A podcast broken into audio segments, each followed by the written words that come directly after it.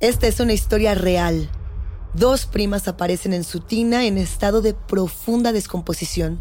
Se dice que por el estado de los cuerpos llevan seis semanas de haber perdido la vida, pero sus conocidos afirman haberlas visto dos días antes de que ambos cuerpos fueran encontrados. ¿Es este un brutal homicidio o un ritual paranormal? ¿Cómo resuelve el juez Raúl Casalo un misterio tan macabro? Esta es la pregunta que plantea la primera temporada de Crímenes Paranormales, un nuevo podcast que narra a profundidad y con fino detalle historias que ciertamente nos quitan el aliento. Esta nueva serie está narrada nada más y nada menos que por Saúl Izazo, que para muchos de nosotros es piedra angular de la actuación y la locución. Les recomiendo con mucha emoción esta serie que les aseguro, con todo su true crime, no los dejará indiferentes. Escuchen Crímenes Paranormales en la app de Euforia y en todas las plataformas de podcast. Advertencia. Este programa contiene casos de crimen, apariciones, misterio, conspiración y violencia. El contenido de estas piezas puede ser sensible para algunos miembros del público. Aconsejamos discreción.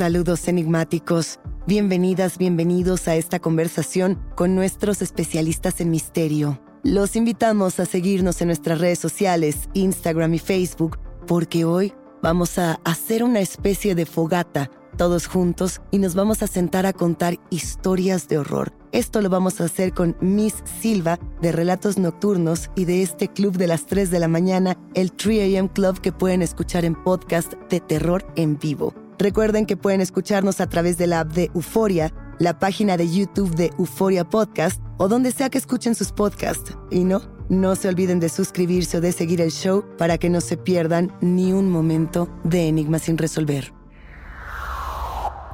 Enigmáticos, queremos invitarlos a que se imaginen como en aquellas series de televisión de los años 90, Le temes a la oscuridad, escalofríos, como en esas épocas donde todos éramos niños y nos sentábamos durante la noche alrededor de una fogata a contarnos historias. ¿Quiénes son las nuevas personas que están contando estas historias en las fogatas? Desde mi punto de vista, son los creadores de contenido que se encargan del podcast. Cuando estamos completamente solos o solas en nuestra habitación y decidimos tomar nuestro teléfono inteligente o nuestros auriculares, lo que sea, para escuchar a alguien del otro lado que nos cuenta esas historias aterradoras. Hay un podcast, este club de las 3 de la mañana, el 3 AM Club, el 3 AM Club, que conduce Miss Silva, este creador de contenido que nos da muchísimo gusto, nos acompaña el día de hoy. ¿Cómo estás, Miss? Bienvenido. Muy bien, muy bien, muy contento de estar aquí con ustedes el día de hoy. Es, es emocionante y aterrador escucharte, Miss. Eres una persona que transmite estas historias con mucha energía y que además se ha encargado como investigador de lo paranormal ya desde hace varios años de buscar estos relatos, estos testimonios y todas estas experiencias. Eh, en ese sentido, a nosotros nos gustaría preguntarte cuáles han sido esos testimonios que tú dices, tenemos que seguir rascando por aquí. Nos habías contado de una estación de radio embrujada. Sí, bueno, mira, eh, yo más que investigador me considero un chismoso de lo paranormal. Ok. Pero sí, eh, ese es, un gusto que justamente como mencionabas al inicio, desde que era chiquito, pues ha estado presente y latente, no solo en mí, sino en mi familia. Ha sido algo inculcado, me atrevería a decirlo. Y sí, justamente hace unos meses eh, me tocó colaborar con una estación de radio eh, de acá de la zona del sureste mexicano, específicamente en Ciudad del Carmen, Campeche, y eh, justamente para un programa paranormal con un buen amigo. Y estando en esta estación, vaya, desde que entré me dijo, oye, mira hermano, aquí pasan cosas bastante extrañas, pero la verdad es que he ido a muchos lugares donde me han dicho así de, hey, aquí pasan cosas raras y generalmente pues no pasa, o por lo menos no pasa la primera, ¿no? Y así fue el caso en esta estación. Estuvo bastante eh, interesante porque fue rápido la escalada de actividad paranormal en este sitio. Es, es muy raro que vayas a un spot y y suceda, ¿no? Suceda eh, la actividad paranormal. Generalmente tienes que ir más de una vez. En mi experiencia, ahí sí, he tenido que visitar múltiples ocasiones diversos lugares. A ver, ¿cómo se llama esta estación? Cuéntanos un poco la historia de este lugar. Cuando tú llegaste te dicen, aquí espantan, pero, pero precisamente eh, qué tipo de estación era, qué géneros tocaba, como para irnos empapando un poco y sentir que estamos ahí. Es una estación eh, que antes era pop y ahora es regional mexicano. Es de un grupo radiofónico de acá del sureste. La estación se llama La Comadre. Y pues bueno, ahí fue donde nos tocó. Y sí, en efecto, desde que entré, de hecho, desde antes, eh, me, tocó que me, que me estuvieran comentando esos hechos extraños que sucedían en este lugar. Sí, y, entonces, eh, cuando tú empezaste a experimentarlos en carne propia, ¿cómo fue? Pues mira, la verdad es que como, como alguien que siempre anda buscando experiencias de este tipo, fue terrorífico, pero a la vez fue como súper emocionante, fue algo muy cañón, eh, no, no, no creía hasta cierto punto. Eh, ¿Por qué? Porque lo primero que pasó fue eh, un día teníamos el programa de 8 de la noche a 10 de la noche. Entonces terminaba el programa y teníamos que quedarnos ahí hasta medianoche por cuestiones de programación. Entonces, pues eran dos horas ya solo de pura música y solo nosotros ahí a veces pues comiendo algo o simplemente charlando. Y en una de esas ocasiones eh, yo llevé un detector EMF, que es un aparatito que se utiliza para eh, medir como picos electromagnéticos que suele prender de verde a rojo dependiendo de la intensidad. Entonces estábamos con este aparatito dándole el recorrido a, la estación y eh, haz cuenta que es de dos plantas el lugar. Entonces en la planta alta había una zona donde había mucha actividad y decidimos ir hacia el transmisor es este aparatote que se conecta a la antena, eh, para ver si de pura casualidad era el pico causado por eh, la energía de este aparato que utiliza demasiada energía. Entonces, eh, la puerta para entrar al transmisor está a dos metros, a lo mucho, de las puertas de los sanitarios. Entonces, nosotros estábamos apuntando el aparatito hacia, hacia el transmisor y de pronto una de las puertas, en específico la puerta del baño de, de mujeres, se empieza a mover así como si alguien estuviera intentando abrirla. Eh, ¿La cerradura eh, era lo que se movía o toda la puerta, como si se estuviera jalando? Todo, todo, como si lo estuvieran jalando. Hace cuenta como si hubiera atorado la puerta y alguien estuviera adentro intentando abrirla, ¿no? Eh, cabe destacar que éramos los únicos en la estación, eh, ya que mi amigo es el mismo que hace todo, él conduce y él programa y hace todo el movimiento, entonces eh, éramos solamente él y yo en el lugar, ¿no? yo me quedé impactado, obviamente, porque fue demasiado rápido el poder tener algo de actividad. Sí, fui a intentar descartar el hecho paranormal, ¿no? Porque pues a mí me gusta como que no irme con la primera impresión. Claro. Entonces, una vez que se dejó de mover, eh, bueno, de, mover toda la puerta y la, manija igual, eh, me acerqué a abrir la puerta para corroborar que no hubiera nada adentro o eh, que hubiera una ventana abierta y que estuviera entrando aire. Cabe destacar que no hay ni una ventana abierta, es más, no se pueden abrir las ventanas de este lugar, está completamente climatizado. Y hay una ventanita en los baños, como tipo eh, respiradero o algo así, pero estaba cerrada, entonces no había nada, no había aire, no había gente, no había absolutamente nada. Ok. A ver, antes, antes de que continúes, me gustaría preguntarte dos cosas, Miss. Por un lado, eh, ¿qué pasa con este detector? Porque cuando queremos ser investigadores, investigadores de lo paranormal, este es un tema que nos llama mucho la atención. Tener un detector de EMF, ¿qué significa? Es decir, ¿cómo se consigue? Nos dices, es eh, un detector que tiene ciertos LEDs que se van prendiendo, pero ¿realmente funcionan? Es decir, ¿qué es lo, qué es lo que estamos detectando? Electromagnetismo. Eh, de esto se trata, de las fluctuaciones como energéticas que puedan haber. De hecho, este aparato se utiliza dentro del rubro de la electricidad y así, o sea, es hasta cierto punto un aparato convencional que ha sido tomado por los investigadores paranormales y pues creo que ahora lo utilizan más que la gente que se dedica a, la electricidad porque se puede utilizar como para detectar dónde hay un fallo en, en una casa y demás, ¿no? Ajá, eh, justo te lo pregunto porque, por ejemplo, en Internet uno dice, yo quiero un detector MF y lo que encuentras ya también es mucha charlatanería, ¿no? Estos que te dicen, ah, es que este es específico para capturar fantasmas. Y es como, no, no, no, tenemos que irnos por el profesional que lo que tiene es que busca el campo electromagnético como tal. No, no es un detector de fantasmas que prende una lucecita y dice fantasma positivo o fantasma negativo. No va por ahí en absoluto. Es correcto, bien puede ser solo energía. Eh, por eso es que yo estaba intentando eh, encontrar si era, por ejemplo, la energía del transmisor la que estaba haciendo esa fluctuación en el aparato.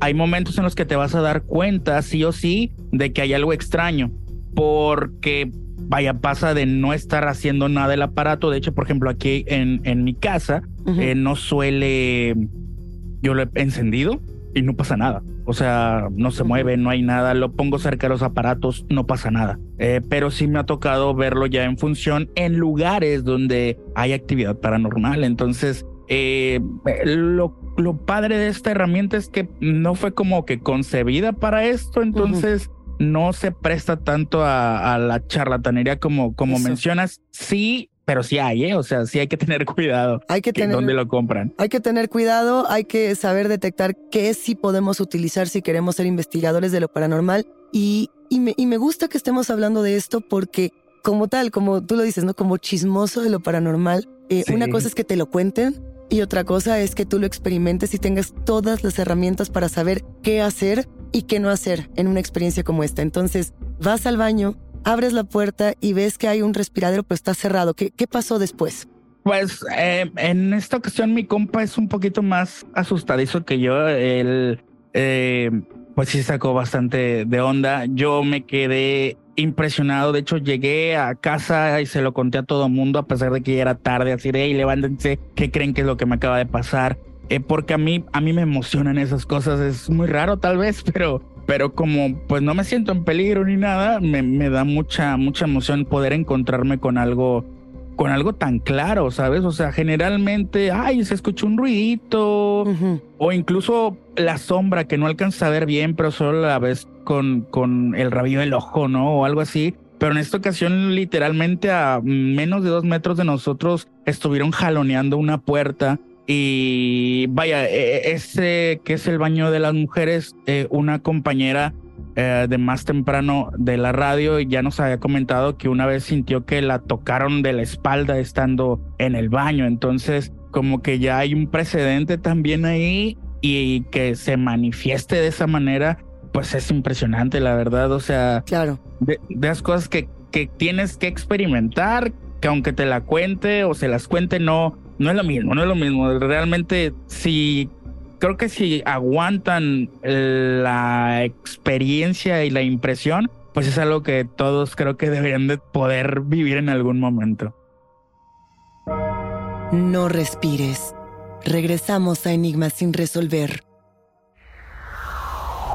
Oye, ¿y fue lo único que sucedió en esta estación de radio o tuviste más experiencias después de, de este momento de la puerta que, que se jalaba frente a ti?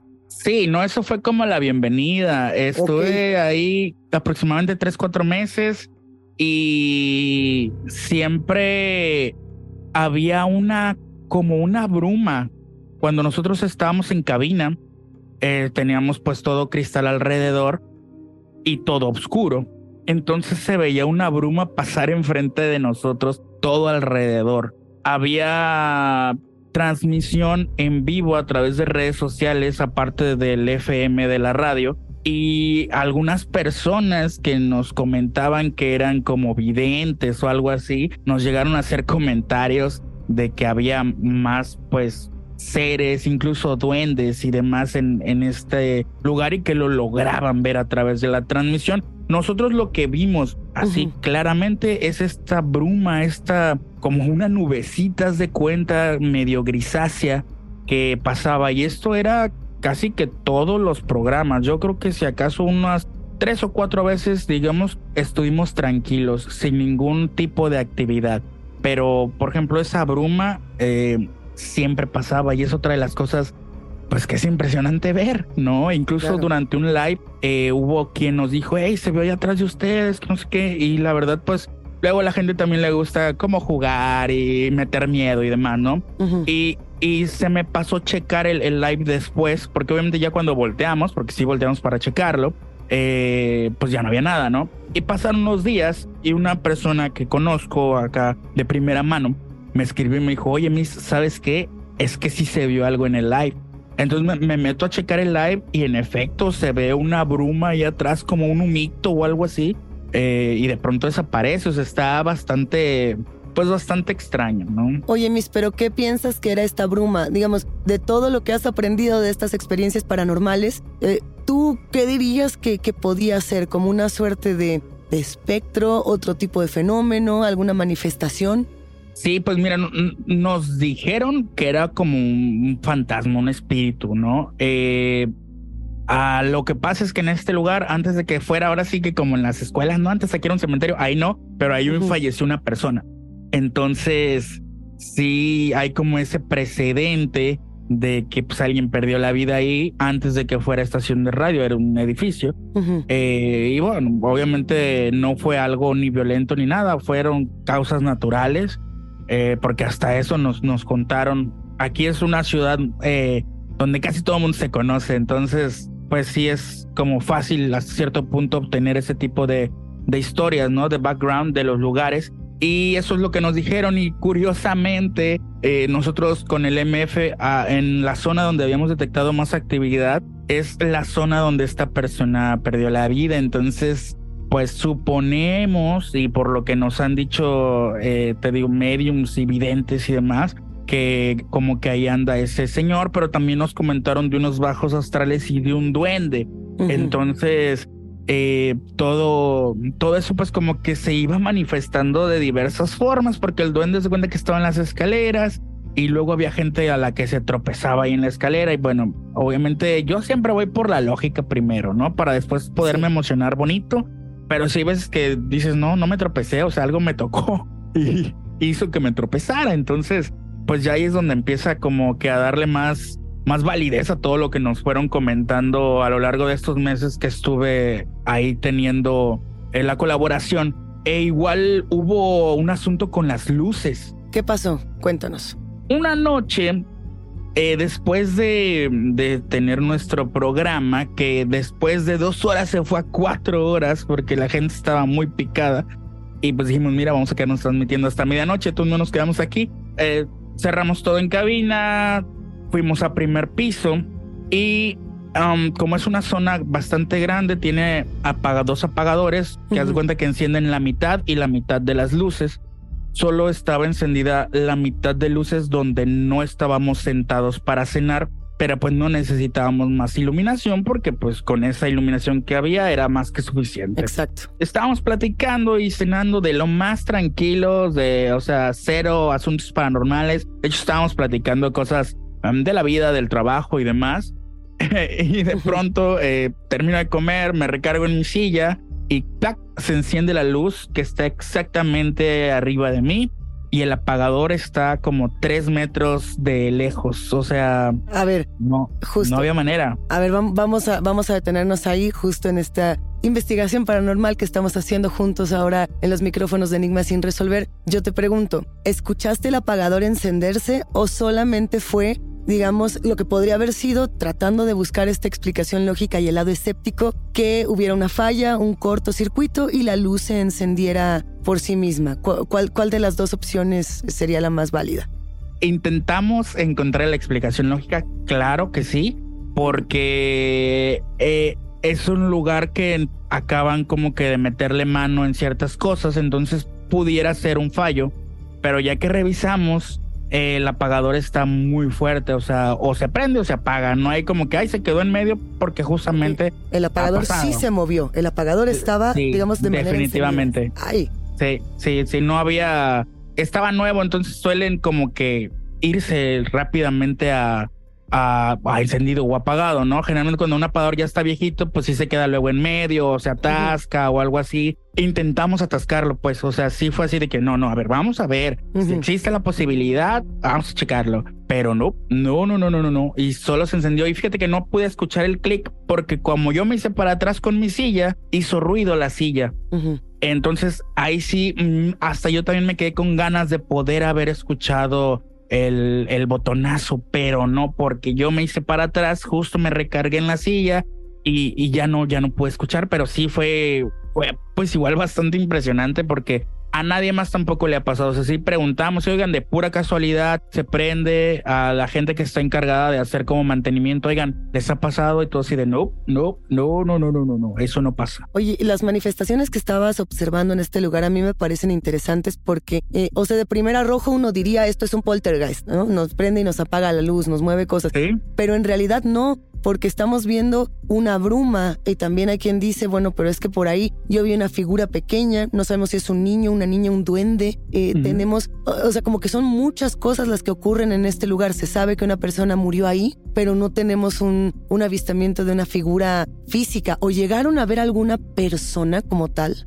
No, fíjate que desafortunadamente eso fue lo que nos faltó, pero yo creo que si hubiera pasado, eh, no hubiera estado tan cool eh, no, no tanto por mí, sino por mi compañero, que él sí es como, digamos, un poquito más nuevo, ha tenido experiencias, claro, pero a diferencia de mí, que sí ando buscando, él pues intenta como mantenerse un poquito más, más a salvo, ¿no? Eh, no pudimos ver nada, pero escuchar de a montones, eh, sí cuando bajábamos a cenar, eh, porque pues esto lo hacíamos regularmente, se escuchaba que alguien andaba caminando arriba, se escuchaba que abrían las puertas de los, de los locutorios y demás. Este, incluso hubo una vez que ambos volteamos a la escalera. Se escuchó, se escucharon pasos como saliendo de la cabina hacia la escalera y alguien bajándose. Esa vez sí nos asustamos, la verdad, porque sí fue como que súper claro al nivel de que volteamos y de ahorita va a bajar algo, o sea, algo, algo, definitivamente hoy, hoy es el día que vamos a ver algo muy fuerte porque se escuchaba demasiada actividad, pero demasiada y de pronto ese caminar pesado aparte, pesado. Eh, y el, bajar de las escaleras y demás, o sea, sí fue como muy, muy impresionante eso. Y siempre, bueno, que se mueven las sillas, que abren las puertas, y son de las puertas que tienen el bracito hidráulico para que se regresen solitas, entonces pues tienen presión, no es como que el aire las pueda empujar, ¿no? Tiene que haber alguien empujando la puerta para que se abra. Y, y pues no era así, entonces sí, lo que más nos tocó fueron creo que esas veces del, de la puerta, de la luz, la bruma que era muy constante, eso ya hasta se volvía como, hey, la bruma ya pasó hoy o todavía no, y a veces eran más de una vez, ¿no? Oye, esto eh, me emociona mucho porque eh, nos hace pensar a todos los que amamos la radio, el podcast, los estudios donde todo esto se produce. Eh, nos hace reflexionar en toda la, la carga, ah, podríamos decir inclusive energética, electromagnética que guardan estos lugares y que además pueden guardar otro tipo de cosas. ¿No? Dentro de toda esa carga electromagnética, algo puede estarse ocultando. Y, ahí estás tú como un testigo directo y además como una persona que se encarga de investigar y de documentar estas cosas. Que a mí me gustaría un poco empezar a hablar también de esta parte de lo que nos pasa a los que buscamos el horror. O sea, yo te lo pregunto tal cual. El que busca encuentra. O sea, porque tú eres una persona que quiere encontrar. Sí, la verdad es que, eh, bueno, como ya lo comentaba, a mí el chisme me mata. Entonces, eh, lo he buscado desde muy chico eh, a través de, historias. A través, la primera vez que vi, por ejemplo, un fantasma, yo creo que tenía como 5 o 6 años. Entonces, eso definitivamente es algo que te marca, para bien o para mal.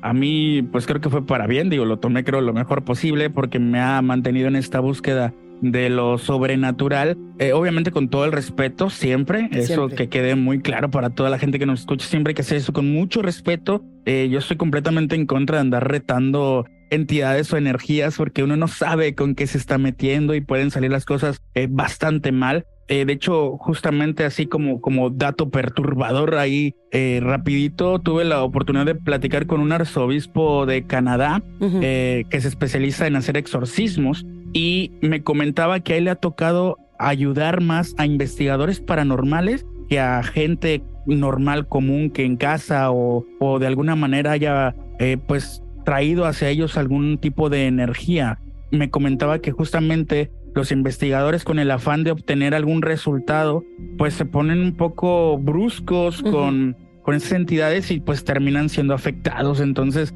más vale ser también bastante respetuosos eh, cuando uno está en la búsqueda, ¿no? Igual aquí hay una estación de radio que pertenece a la universidad. Con ellos empecé a colaborar ya hace como como 6, 7 años, me parece que en sus especiales de, de Halloween y de Día de Muertos. Y en este lugar es uno de los lugares más antiguos de la, de la isla, aquí donde, donde radico es una isla. Y ahí hay piratas fantasma. ¿Cómo? ¿Cómo? Explícanos esto, por favor. ¿Cómo se llama la isla? ¿Cómo se llama la estación? ¿Cómo se llama la universidad? Todos los detalles, por favor. La universidad es la Universidad Autónoma del Carmen, mejor conocida como la UNACAR. Eh, la estación se llama Radio Delfín. Eh, la ciudad es Ciudad del Carmen. Así es. Eh, pero es una isla.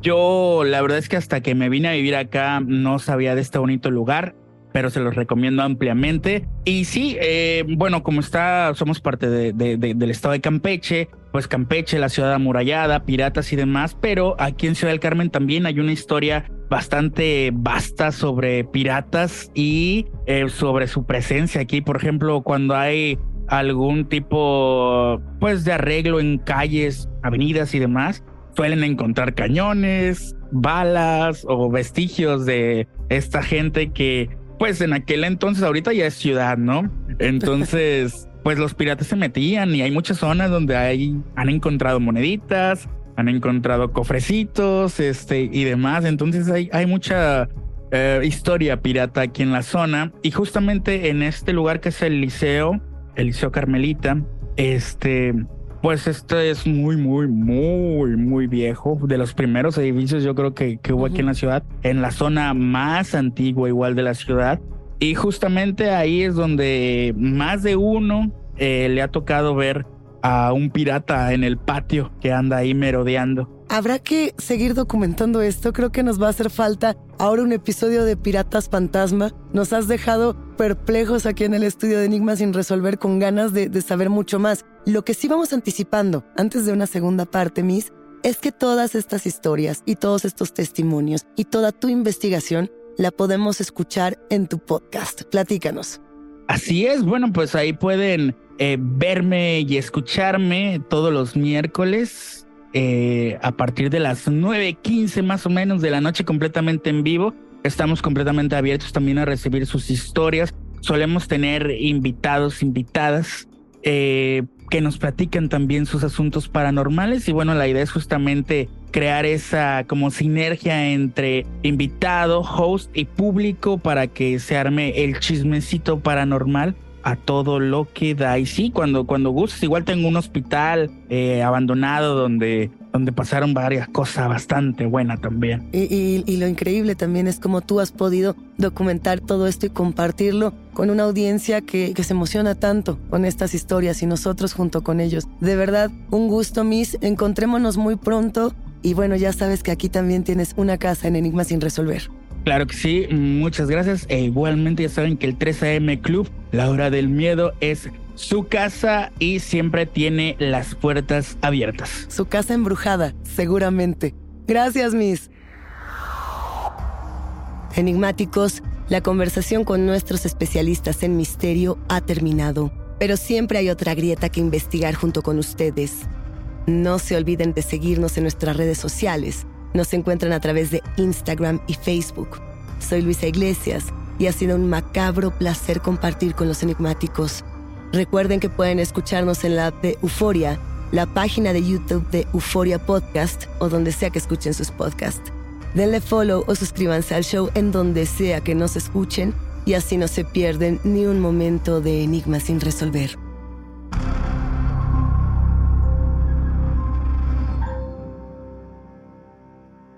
Dos primas aparecen en su tina en estado de profunda descomposición.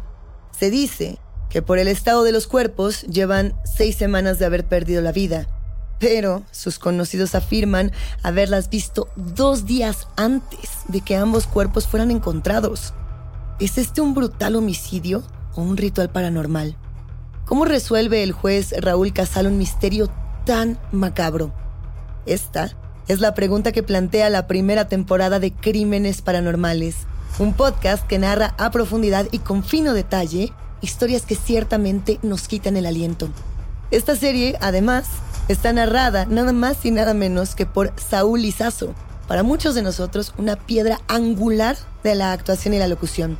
Yo les recomiendo muchísimo, con mucha emoción, esta serie que les aseguro no los dejará indiferentes. Escuchen Crímenes Paranormales en la app de Euforia y en todas las plataformas de podcast.